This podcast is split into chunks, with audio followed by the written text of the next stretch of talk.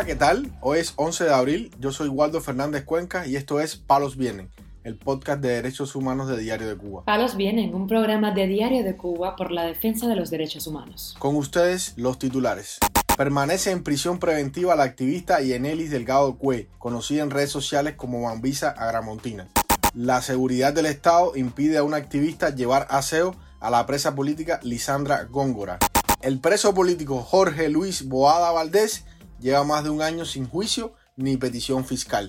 Una iniciativa de la sociedad civil cubana busca apoyar a la periodista independiente Tania Díaz Castro. Lo más relevante del día relacionado con los derechos humanos en Palos Vientos. La activista Yenelis Delgado, quien recientemente fuera trasladada para la prisión de mujeres Kilo 5 en Camagüey, se encuentra en prisión preventiva. Hemos sabido a través de la una denuncia de su madre a Radio Televisión Martí. Delgado Cue fue detenida el martes 4 de abril en su vivienda acusada del delito de desacato. La oficial me dijo que sí, que él, el oficial Chávez le había acusado de desacato porque ella lo llamó por teléfono y le dijo, sí, bueno, ya te sacó. Y entonces eso es lo que yo sé hasta ahora. Al ser detenida, la activista fue llevada a Villa María Luisa, la sede de la seguridad del Estado en Camagüey, donde el sábado su madre pudo visitarla. Cuando fui a ver, estaba, toda la gente de seguridad, estaba ahí no se puede hablar nada. Yo fui, la vi, le llevé la, la comida, porque ella estaba en pero no puede ser, porque yo no estoy de acuerdo con eso, porque ella se va a morir, ella está a operar los riñones. Ella no tiene, está flaquita, pesando 70 libras, una mujer que no se sintió, 70 libras, se estaba muriendo, y bueno, no podía ni caminar. Le dije, no, mi amor, para luchar hay que estar fuerte. Este lunes, Delgado Cue se comunicó con su madre desde la cárcel para avisarle que el viernes tendrá una visita familiar que le lleve de que jabón, esas cosas. El viernes entonces poder hablar con ella y que me explique las cosas como son. Llevarle ropa blanca porque no se va a poner ropa preso, porque ella no quiere ceder y sigue en la misma posición. Y ahora sí, tengo que esperar porque ahora lo que existe es la prisión preventiva. Delgado Cue, conocida en redes sociales como Mambisa Agramontina, apoyó a la activista Aniet González, quien se encuentra detenida desde el pasado 23 de marzo por publicar fotos en sus redes sociales envuelta en la bandera cubana. Aniet González había decidido sumarse a la iniciativa La bandera es de todos. También hemos sabido que el preso político del 11J, Jorge Alexis Agüero Gómez, se encuentra en huelga de hambre desde hace seis días en la prisión Kilo 8 en Camagüey. Denunció su madre Mariana Gómez a Radio Televisión Martí.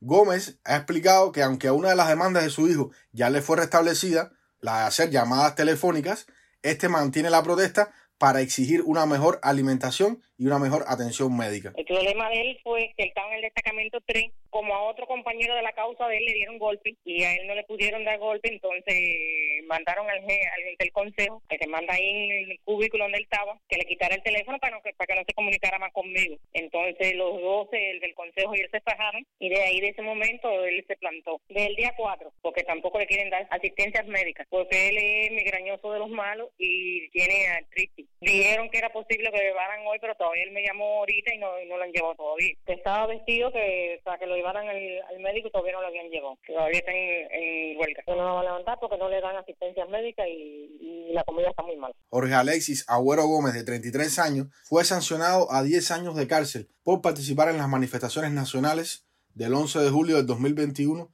en la provincia de Camagüey. Según su madre, al ser procesado, Agüero Gómez debía cuatro años de una causa común por lo que el régimen emitió una sanción conjunta de 14 años de privación de libertad. Por otro lado, la activista Hilda Diegues Pérez fue detenida este sábado en las proximidades de la cárcel de mujeres de la Isla de la Juventud, a donde se dirigía con el propósito de llevarle aseo, ropa y algunos alimentos a la presa política Lisandra Góngora Espinosa. Para los familiares de Góngora Espinosa es muy difícil viajar hasta ese municipio especial y poder verla y asistirla. Diegues Pérez dijo a Radio Matí que fue detenida y la seguridad del Estado le prohibió el acceso a ese centro penitenciario. Yo llevaba pasta dental, desodorante, champú, cepillo de dientes, una cuchara, jabones, tres pullovers porque la habían trasladado sin darle tiempo a recoger sus pertenencias. Entonces, próximo a la prisión, interceptan dos motos oficiales de la seguridad le trasladaron para la unidad de la PNR, que yo había sido detenida allí por intentar tener relaciones con personas que estaban en contra del sistema. En este caso era Lisandra, me levantaron un acta de advertencia que no quise firmar. Desde Huila de Melena, en Artemisa, Ángel Delgado, padre de cuatro de los hijos de Góngora Espinosa, dijo a Radio Martí que la presa política le contó el, pasado viernes que todavía tiene secuelas físicas debido a la violencia que ejercieron contra ella los oficiales en el Guatao el día de su traslado. Dice que le fueron arriba, la esposaron, la tiraron contra el piso, tiene todas las piernas llenas de moretones. Góngora Espinosa, madre de cinco niños, fue condenada a 14 años por los presuntos delitos de sabotaje, robo con fuerza y desórdenes públicos por su participación en las protestas nacionales del 11 de julio en el poblado de Huira de Melena, en la provincia de Artemisa. Palos viene. El preso político Jorge Luis Boada Valdés lleva un año y tres meses en la prisión de Valle Grande, en La Habana, sin habérsele hecho ni siquiera petición fiscal ni juicio, por supuesto. Supo Palos vienen en un audio enviado por el activista Pedro Albert. Yo me llamo Jorge Luis Boada Valdés puse unos carteles en la calle en el municipio del Auto. Me trasladaron para Aguilera para interrogarme el teniente Ernesto. De ahí me trasladaron al otro día para Villamarista. En Villamarista, cuando llegué en la hacer de aislamiento, puse carteles adentro dos veces. En la primera me pusieron la Shakira, me las quité, volví a pintar y cuando entraron de nuevo me pusieron la Shakira y las esposas a los pies. Ahí estuve tres meses bajo investigación a los tres meses me trajeron para Valle Grande, donde llevo un año y dos meses, sin petición fiscal y sin juicio y sin nada. Y yo necesito saber hasta cuándo van a hacer esto. El activista en su denuncia no aclara en qué fecha ocurrieron los hechos que lo llevaron a prisión y tampoco queda claro si con anterioridad tenía alguna militancia política con algún grupo de la oposición. En próximos programas, Palos Vienen buscará más información sobre la situación de este preso político. Para finalizar, informamos que el colectivo Casa Palanca, que reúne a mujeres activistas de la sociedad civil cubana, ha hecho un llamado a recolectar fondos para ayudar a la periodista independiente Tania Díaz Castro, quien tiene 84 años y apenas tiene recursos para sobrevivir en la actualidad. Ser periodista independiente en Cuba es difícil y es arriesgado. Tania Díaz Castro es una pionera de este oficio defensora de los derechos humanos, estuvo en prisión y a su salida comenzó a trabajar en el diario independiente Cubanet, donde ha publicado sus crónicas durante más de 20 años.